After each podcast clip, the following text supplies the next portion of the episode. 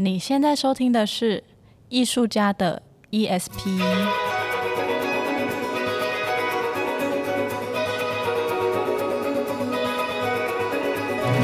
艺术家的 ESP，发现你的超感应能力。在这个节目当中，我们将邀请艺术家跟你一起聊聊天，聊他们的生活观察、人生体验，聊他们的工作管理和创作灵感，让艺术与生活不再有距离。哎，艺术家到底在想什么？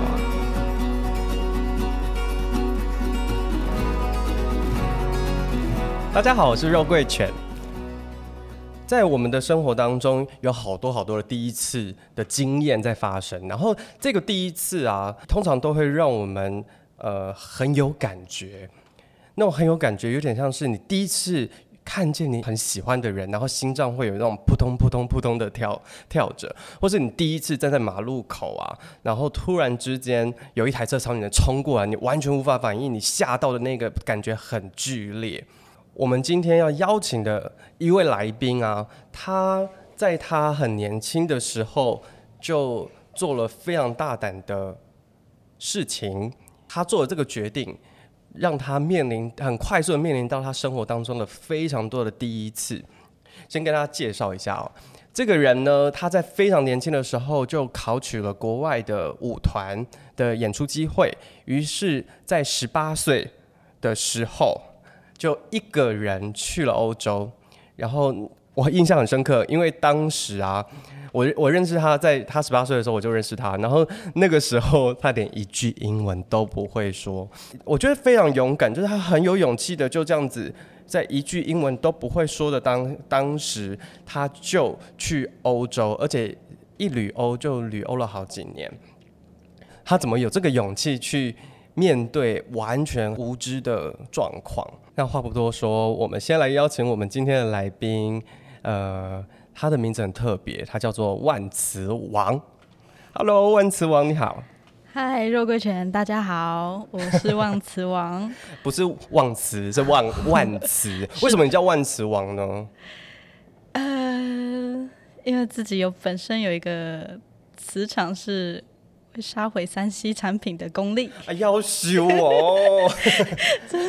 我一定要跟大家说一下，上一次其实我有找他来录 podcast，然后呢，我们全部东西都准备好之后，我的笔电就坏掉了，然后我的电源完全不过电，最后我也拿去修，花了一笔钱。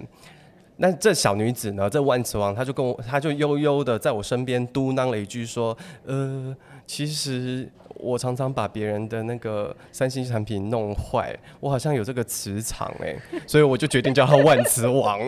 拍谁拍谁？不会哎，那你要不要说看？你跟我分享一下，就是你当初是怎是怎么样得到那个跳舞就是舞团的机会啊？当初舞团也是刚好有一个 audition 的机会发布在网络媒体上，嗯，然后我那时候高中毕业嘛，然后他也要一个会武术的舞者，就是他有一个就是希望有一个武术背景，然后我刚好也小时候就有学武术，啊，我自己也想说，那我试试看好了，所以就是因为这个试试看好了，就开启了我一趟回不去的旅程。欸，我想问一下，就是你当初是在台湾考试的吗？当初是到韩国考试，他们刚好去韩国演出，然后就问我说：“你要去韩国考试还是去北京？”因为、哦、他们他们有两个考试的地方。对，韩国只是特别，因为他们刚好去表演，然后想说看我要不要去韩国。但北京才是他们主要的考试，那个 audition 的市场。对，北京是主要的。哦。嗯我可不可以请问一下，你们整个海选面试是有多少人呢？哎、欸，这个我我其实没有很确定，因为我韩国的时候是跟他还有另外一个台湾舞者，我们两二对一，然后的 audition，然后就比较是私人的。然后在北京的时候，听说不知道，就是整个北京的舞者好像都、嗯、都有去参加。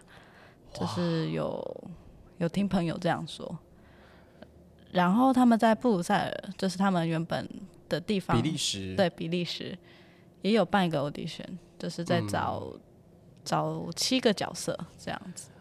所以你的你他们要找的你的那个角色是一个会武术的年轻人吗？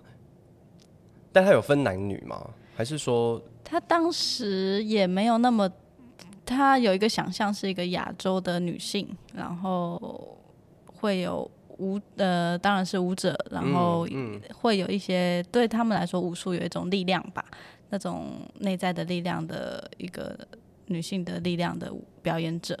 哦，应该是这个想象啊，然后但也没有特别，因为当时他们也还没有一个样子，说是我就是要什么，嗯，也是在 audition 的过程中彼此感觉，彼此感觉 是感觉什么？感觉合适的对象。你是说大家，你就去 audition，然后？他就是他们，其实也不知道自己要什么。我的舞者是不是？我们老板是这这种人。OK，所以他也是很很感觉派的。就是我现在看到这个人来到我面前，然后他做动作，然后我就感觉我跟他有没有缘分。所以你就是那个有缘分的那一位，对对，就是跟他有缘的。所以你当初十八岁，然后什么都搞不清楚状况的状况下，你就去了比利时啊？是的。好有好好有种啊！我现在回想起来也觉得哇，你你当初当初是抱着一个什么样的心情去的？呃，真的，我觉得是因为真的是太无知到我也不知道会发生什么事情，所以也没有任何的预设。OK，所以就想说，不管怎么样，我就去了再说，去了再看。所以你去之前不会心里有很多小剧场，说啊，我的语言不通该怎么办？然后呃，如果不能够工作该怎么办？如果表现不好该怎么办？你会有这种小剧场吗？其实一直不断的在发生这些小剧场，直到我真的到了比利时那一刻，嗯，然后就没有时间再发生小剧场了。哎，为什么？因为太多太多太多事情在发生，然后自己又完全不会讲英文，嗯。所以你每天根本就没有时间去有小剧场的这件事情，比如说英文好了，我们在工作的语言就是英文，你不断呃不断要去知道理解他们在讲什么，或者是去感受同事之间、舞者之间、老板之间的这些他们在说什么，跟我要怎么表达，就是英文就是一个最大的。可是你又不会法文，因为比利时有法文区嘛，然后你也不会英文，你怎么去感受他们在说什么？就是舞者的身体的感受。舞者的身体的感受，我觉得现在听众一定想说 啊，什么感受？感受什么？但是我想，我我我我听到这个，我可以分享一个我的经验。这个是我在旅行的故事，就是你刚刚突然讲的时候，突然想起来，就是我有一年啊去泰国，那是我第一次去泰国，然后我就到处乱跑，我就骑租了一台车，我就到处乱跑，然后我就骑，有一天我就是我想要去一间象神庙，是，然后但是我看那个 Google 地 Google 地图，我就有点找不到，所以我就边骑边骑，然后他已经离开市区了，你知道在泰国那时候在泰国的。那个市中心，只要你一离开市中心，嗯，就没有人敢说英文了。然后只要你一说英文，大家就会对你笑笑，然后你也不知道他们在笑什么。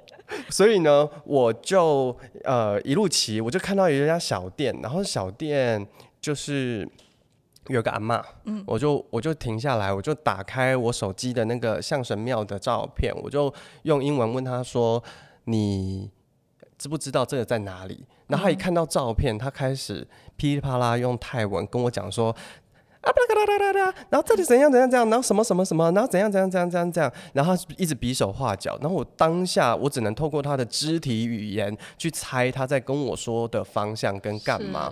但是听听听听听听到有那么一刻，他突然问了我一句话，我不知道为什么他，我觉得他问了我一句话，然后在那个当下，我就很直觉、很直白的跟他说。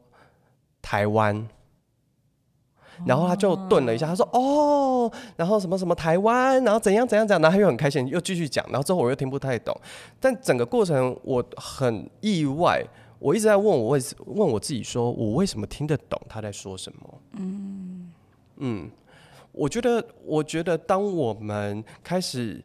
因为语言的隔阂，我完全听不懂泰文，或是你完全听不懂英文或法文的过程当中，其实它好像会开启一种感官的能力，嗯嗯嗯，一种很奇怪的直觉，然后你可以阅读到他们的意图。确实，这意图就是当时我唯一的一个交流工具。就那密集四个月的排练期间，我就是当然英文在学习中，我觉得也是从观察中去。去感受到这个意图，就明白说啊，其实我不用语言也知道他想要表达的事情。嗯，这个是当时候的一个蛮大的理解方式。舞团本身他们在做的是舞蹈剧场，嗯，所以他们呃舞团风格就会是整个是。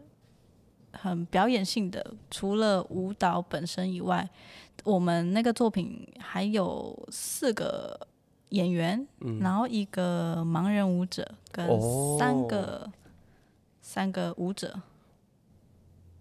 七个。七个七个人，嗯，然后所以这个这支作品里面就有非常多，其实也是有整个是有文本剧本在里面的，然后。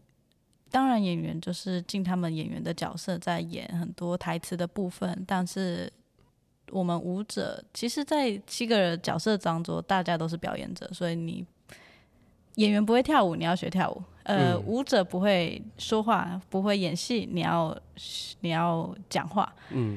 但这个也让我学到很多，就是演戏这件事情它，它它其实。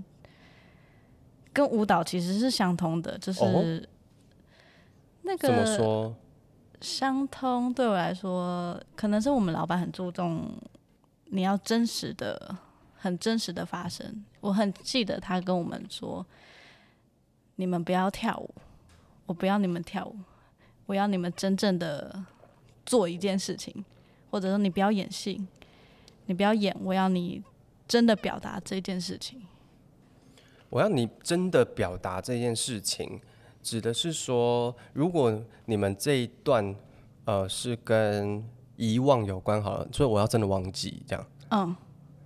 然后我就忘记来排练，没有了，开玩笑。就是意思是说，你在舞台上不要刻意去表现，是是吧？是。就是把你最真实的情感，透过你这个表演者、演员或是舞者。就是很真实的展露这个情感，是这个意思吗？嗯、对。那你们会不会遇到说那种要冲突的片段？哦，超级多。那是真打吗？对，真打跟真的发生冲突，跟就是，因为我们老板他其实，好先讲一下，老板他的背景也有心理学系，呃，心理学专家跟电影导演。然后，所以他很会引导演员、表演者进入一个情境。嗯，然后那真正的冲突这件事情，也是借由一个引导者帮我们引导到那个那个真正的冲突的发生之间。然后我们真的要，比如说吵架就真的吵，然后所以每件事都来真的，真的打。哇。那情绪，你每一次演出情绪跟体力的波动会非常非常的大耶。是。那我紧接着就会想问你一个问题，就是因为你们有一整年，将近一年半还是两年的巡演，对不对？嗯。嗯，那如果你每一天都来真的，你不累死？这也是考验在表演的过程，也是让我学到学习到我们要如我要如何在表演的当中，不要在舞台上死掉。不要在舞台上死掉！哎，我有这种经验，真的是累到我真的觉得要要靠意志力撑下去哎。然后就是因为很喘，所以你就是真的是在靠一一口气悬在那里哎。真的，然后也在每次，因为我们的表演一支作品大概基本上快两个小时，很长。嗯。嗯虽然中间也有演戏，也有就是穿插什么，可是因为整个情绪是在很高昂的，就是一整支作品，嗯、所以那个经历啊，我们要去找到一个以最精准的力道去发挥最有效的力气。我在我在想，因为现在欧洲嗯的舞者好像都已经开始走向这一路，对不对？对不对？就是他们不仅会跳舞，还要能够唱歌，又会演戏。你说，不管是 Pina Bausch 的舞团的舞者也好，嗯、又或是前阵子去年还是前年，哎，前前年，呃，在台湾也有来过的那个 Peeping Tom，窥视者，就是他们的舞者。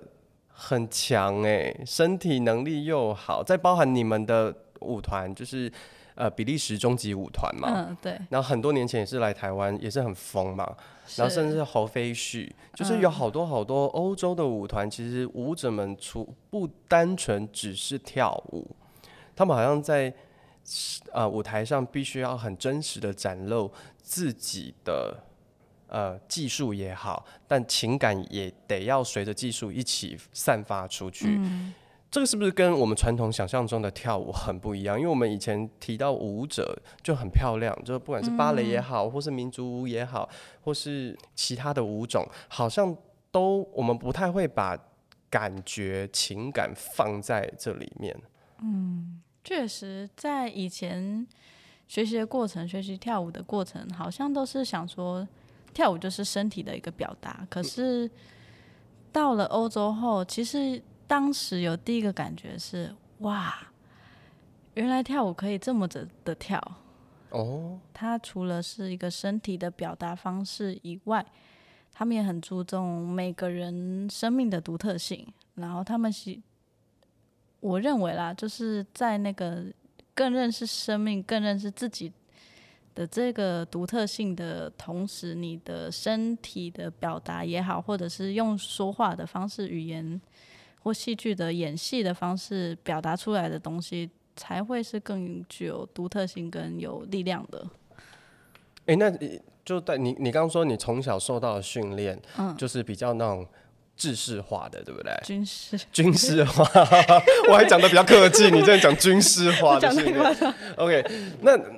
那你你带着这个军事化的身体 到国外去，你第一次被碰冲撞那种冲击的感觉是是怎样啊？哦，那时候老板曾经跟我说一句话，他跟我说：“你知道吗？其实你有权利说不。”嗯，就是我当时可能是整个以前的教育或一个学习的过程，我都是不断的。Say yes, yes, yes，我可以做到，嗯，我绝对可以做到，我可以做得更好，我可以做得怎么样怎样，都是可以，可以，可以，可以。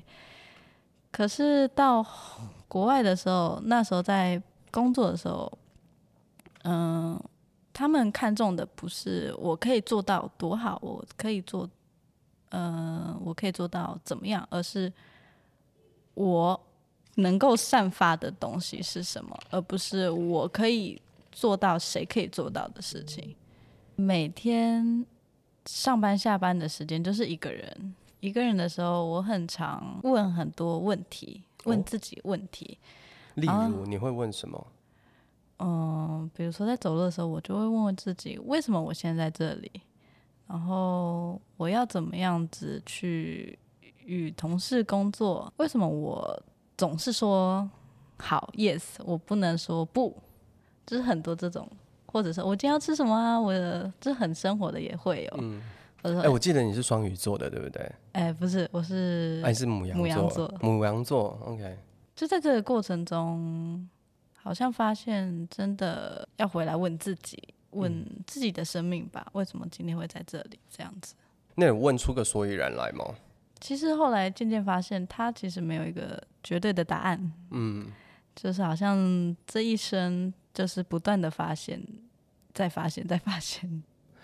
那你会不会有想要放弃的时候？因为有时候我自己也会常常觉得说，哎，你过了一关之后，你就觉得你又可以再往前走几步，然后人生又出现一个关卡，所以你又过了一关，然后又再过，就是你又你又再往前走几步。但是有时候我都会在想，为什么这么累？嗯，就是你会不会有那种？觉得啊，好烦哦！就是可不可以不要再不要再这样下去的那种感觉？觉得为什么我一直要越级打怪？有啊，也会有这个时候。可是我觉得很奇妙，就是好像内在就有，当这些东西浮现的时候，可是再回到工作岗位，或者是再一次的可以以舞蹈的方式来表达生命的时候，我内心那个生命就会，那个声音就会告诉我，就是这个东西。那听起来感觉好像你就是生来如此哎、就是你你就是生出生就是为了跳舞而而而而出现的存在。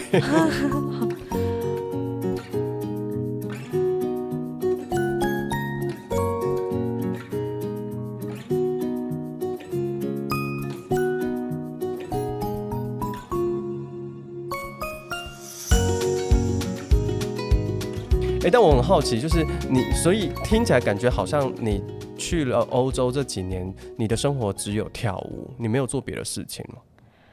除了跳舞以外，就是在欧洲的时候，我发现欧洲人很重视生活这件事情，然后重视家庭。嗯、因为我一开始去布鲁塞尔的时候，其实是住在，就是有跟一个算是家庭一起住，就 homestay 这样子，对。嗯，然后他们有房，就是空房这样子。晚上下班的时候回去，他们就问我：“哎，那你要不要一起吃饭？”嗯，我就还蛮常跟他们一起，就是聚会啊，吃饭，跟小朋友玩。嗯，然后就发现，真的那种生活，就是在家生活，或者是周末会一起吃 brunch 啦，或者是带亲戚朋友们一起在家里开 party。这种东西真的是很有趣。他们都在干什么？哦，他们都在干。哎、欸，真的很好奇，因为因为不瞒您说，就是本人呢，从小就一直向往着要出国留学，但是我到了现在，我还没有去留过学。嗯、对，所以我其实一直都没有在国外待很长时间。我最长的一次是在国外待了一个半月。嗯，但是我觉得像你们这种待半年以上，就是两三年、嗯、甚至更久的，我觉得那种感觉、感悟、体悟会很不一样。嗯，对，因为一你说就算待一个半月，其实你也只是呃才准备进入到一种生活的状态而已，你就要离开了。嗯嗯。嗯欧洲人最喜欢的就是喝酒聊天，嗯，他们真的很喜欢就是说话，对，说话。诶、欸，那请问一下，你要跟他们说什么？说公台语呀？我知道，一开始就是一直笑，就是一直笑，然后一直说 yes 跟 no，因为我只会 yes 跟 no。那他们你会不会误误会他们的意思？我觉得一定有，就是说我也不听不懂。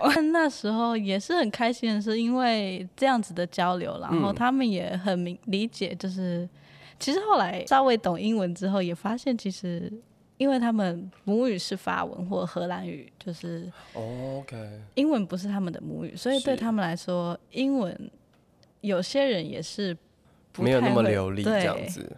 我后来就发现这件事，我自己就想啊，有没有觉得自信心自信心大增这样？是，就是啊，没关系嘛，他们也这样子。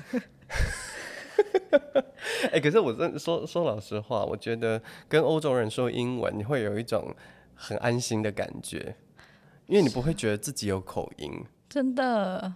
因为你光要辨认意大利腔的口音，跟法文腔的口音，跟呃希腊腔的口音、西班牙的口音。其实就各种白白款的英文腔调了，就人人家也不会在乎你有什么台湾腔的口音。真的真的。对，我一开始听到的英文就是西班牙文的口音，嗯，跟法文，然后当时就是在想，到底是我真的完全不懂英文，还是 我在想他们在讲英文吗？为什么我连一句都听不懂？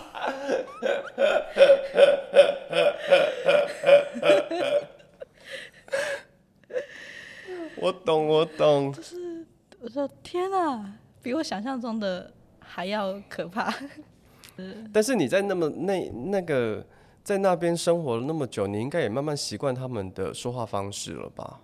习惯啊，就是习惯到其实不太习惯标准腔，超极端的，这是一个呃完全不习惯。哎、欸，那我问你哦，你说的，所以你现在说的英文是比利时英文吗？也没有，就是还是个人风格英文。OK，就是带带有浓浓的你的个人的风格这样子。欧洲的艺术文化非常的兴盛，是那应该有很多的艺术节。嗯，你有去过欧洲的任何一个艺术节去玩、去上课或者去看表演吗？有，当时第一次其实呃，我是去了维也纳的舞蹈艺术节。嗯，然后然后当时第一次去的时候，其实是因为舞团去演出，然后认识了这个艺术节。嗯然后这个艺术节本身就是一个一年会有一两诶一个月的时间，然后他就是会有邀请各个舞团编舞家来，呃各个演出来演出，跟还有非常非常多一系列的工作坊是可以上课是。然后第二年我就觉得好像可以继续去参加，然后当时也知道他们有一个。艺术家名额的的一个补助的，这叫奖学金吗？奖学金的对，然后就也有幸运的有申请到，我第二年就有去参加。当时有一个课程特别有趣，课程很有趣，对，就是是上什么舞蹈？他其实不是在跳舞，他是，嗯，他是在让你体验。你这样讲的我很紧张，你知道吗？就是体验什么一个艺术节，然后它不是跳舞，然后它的它的课程是让你体验，嗯、就是你的描述方式让我非常的 如坐针毡。我要体验什么？被电击还是？那个课程里面有一个体验死亡、死亡体验的课程。等等等等等等等，死亡体验，所以是你们要体验被杀死。呃，没有体验死者跟生者的一个这叫仪式吗？就是葬礼，葬礼，呃，告别式，道别式，道别式。哦，哎、欸，好有趣哦！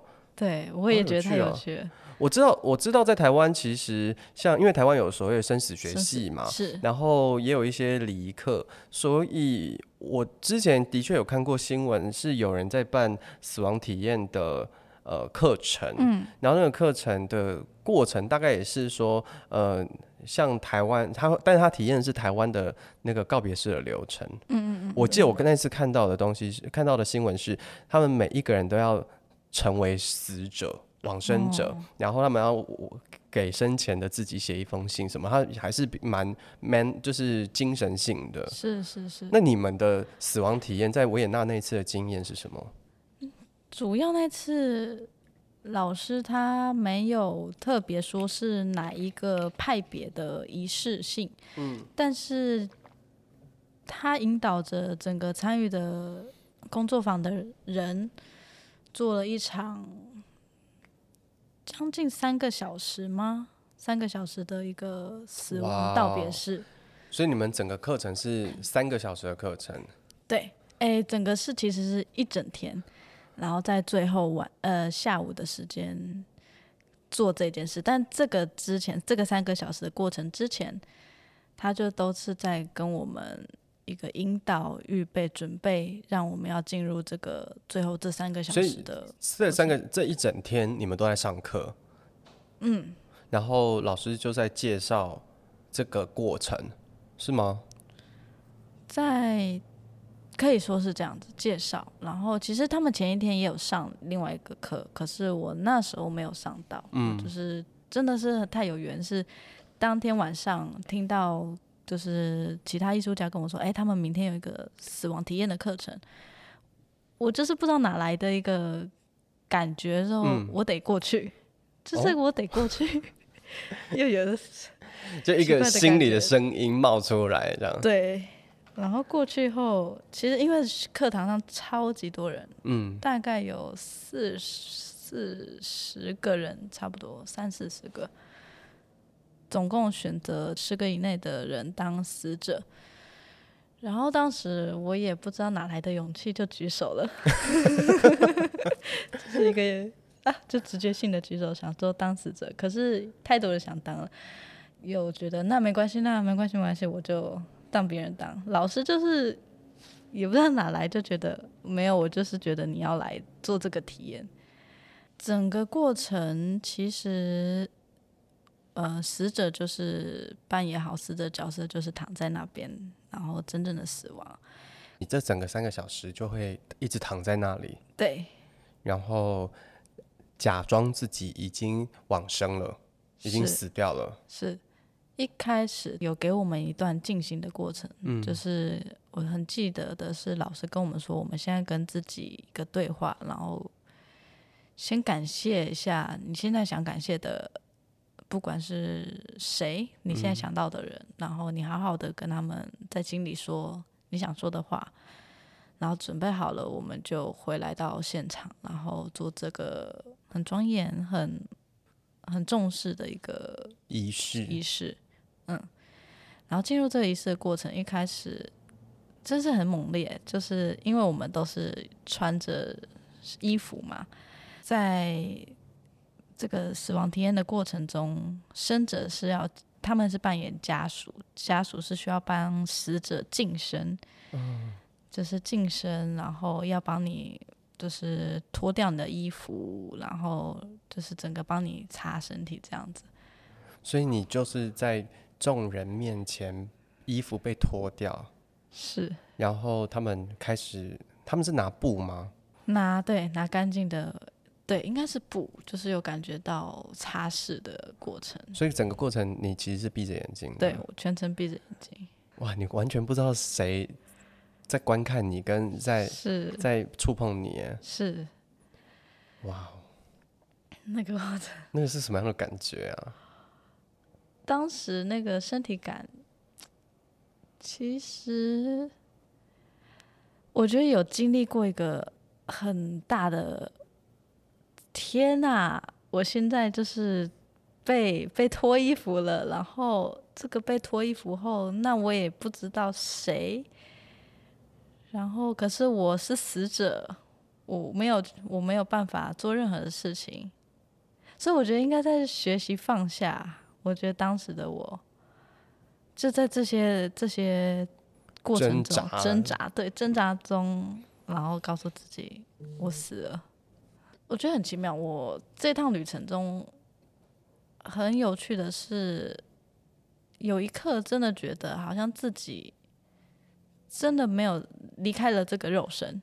你觉得你的你的灵呃，我们说灵魂好了，就是灵魂离开了你的身体，是不是？是。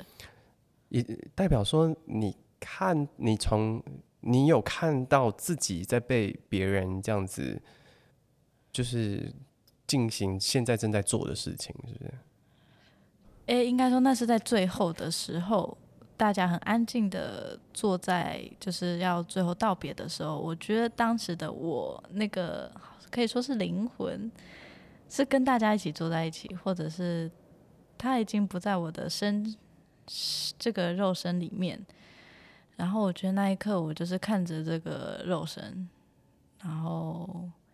家属跟着我道别，感谢我这一生怎么样怎么样的。当时我是一个，真的是觉得很抽离啦，抽离感很深。竟然是很抽离耶！而且其实当时的整个过程没有很多，其实发现，应该说我可能一开始想象死亡体验的时候会有很多情绪，就是觉得，那我死了，那我我该怎么办？我这些家人什么什么的。一切就是很多的挂心，可是，在死的那一刻，你真的发现没办没有这些挂心了。他很其实是好平静的哦，嗯，就是平静到平静到你会觉得不可思议。我好像那一刻觉得生活中的大大小小事情，那些牵挂什么的，其实在那一刻你。已经什么都不是了，什么都不需要这样子的牵挂了，嗯。然后还有一刻特别深刻是，最后我们就是净身完，布置我们的身体仪容这些，要盖上白布的时候，我记得有一个死者复活了。什么意思？那个死者。体验者他承受不了，真的被盖白布的那一刻。哦，因为他真的就是白布要往脸上盖上去，代表他这个人真的完结了，哎。对，就是我们整个身体都被白布。哦，所以你你的意思是说，有一个学员他受不了这个过程，对，最后一刻他没办法，然后他就选择醒来，醒来离开。可是他的这个是可被接受的，是，就是其实老师也跟我们说，在这个过程一定会发生很多很多不可预期的事情，嗯，然后也希望大家就是开放的去接受每一个过程，这样子，嗯，在那一刻真的有哇，我真的要走了的那个感觉，起鸡皮疙瘩。盖上白布之后发生了什么？那一刻，我觉得一切好好空，很空，真的是极致空。你进入涅槃了吗？就是其实真正的死亡，可能他真的没有任何的想法。嗯嗯，那个我，嗯，就是这一世的我已经不存在了。那个我，Oh my God。因为我觉得，我觉得，我觉得你的经验对我来说很特别。因为我我自己在想象死亡体验的时候，因为我们多多少少都去参加过很多的葬礼或是告别式，是。那以一个未亡人的心态或在世者的心态，其实我们有很多的呃想念，或是对这个人的、嗯、呃过去记忆的投射。但是当你换位成为死者、往生者的时候，你反而是你完全没有留念呢，嗯，好像就这样走就就走了，你就是回到你本来该去的地方了。真的，这也是我很讶异的一件事情。嗯，嗯，当时以为一定会有很多放不下，可是，在那一刻，其实连要不要放下都没有，没有了，就是这件事情真的不存在了。就是要面对的是，这个是完全另外一个地方。嗯嗯。可是你看看，同样都是做死亡体验，有些人其实是过不了那一关，对不对？嗯嗯嗯。然后，但是你可以完全的进到另外一个体验到另外一个阶段。那你当你回过头来，就是这个整个课程结束之后，它有影响到你吗？这个经验？有啊。其实更确信的是，哎、欸，第一个会觉得感谢生命，就是觉得其实活着就是生命对我们来说意义很大。但是再来就是觉得更确信我我自己对了解生命这件事跟为什么是舞蹈，它有很多我还是想要继续去发现的事情。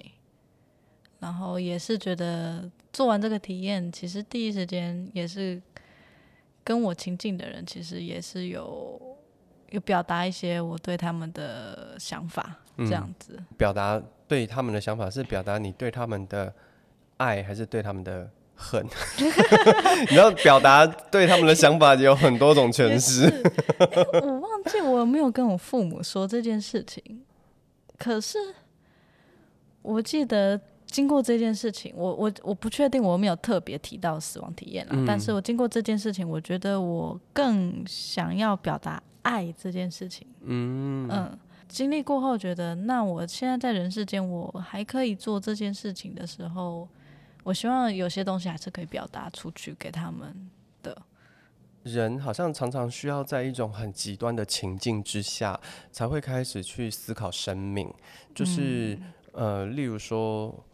像你经历了这样子的一个死亡体验的过程，那当然它是经由一整天的累积，嗯，然后让你浓缩最后的三个小时有一个很强烈的经验，嗯，然后又或者是说，像可能你经历了一个很大很大的低潮，在濒死之前，你突然觉醒了，对，又或者是像我也有那种就是在海里。嗯，然后我抬起头来，我才发现只有我一个人，但我已经游游的有点离快要靠近呃外海，啊，然后当我在游回去的过程当中，我心里只是一个念头一动，我就说，我该不会在这个过程当中脚抽筋吧？我念头一动，我就感觉我脚要抽筋了。然后再另外一个念头就是，我该不会想要，该不会死在这里吧？你知道那个恐惧的叠加，它是突然之间来的。所以当我决定放掉这些想法，然后先很安静的让自己先漂流在那个海上，但我没有真的游到外海了，我就是那个海湾，然后靠近外海一点点的地方，但是。你知道有海浪的推跟拉，所以你其实游泳是不是那么容易的？然后当那一天整个海湾只有我一个人，所以如果我真的被拉走了，是没有人看见的。在那个当下，其实心里有很多死亡的恐，对于死亡的恐惧。嗯。可是我发现，当你去放大跟强化这个恐惧，它来的越快。所以，我那时候决定放掉，我先让自己完全飘在海上，就是你知道水母漂，我就真心飘在海上，然后再轻轻等我自己觉得我心情稳定下来，我再慢慢完全，我觉得就有点像你你你刚刚说的，就是不去想，嗯，然后就一直慢慢的游，慢慢的游，慢慢的游到岸上，对，那那一次的经验让的确也让我感触很深。对，嗯、但我也觉得，你知道，人是遗忘的动物。你知道，你你你的确那个那个感触会一直留在心里，但有时候因为生活很快速，然后或是你你对很多事情被叠叠加上去之后，你有时候会忘记那一刻的体悟或感受。嗯嗯嗯，但是每当遇到强烈一点的事情，你会想起来。嗯，对，就是因为他的身体的记忆还在。还在对，嗯、我觉得像像你刚刚在讲的时候，我自己也会一直起鸡皮疙瘩，因为我觉得那种体验死亡，它其实是非常不一样，而且很难以想象。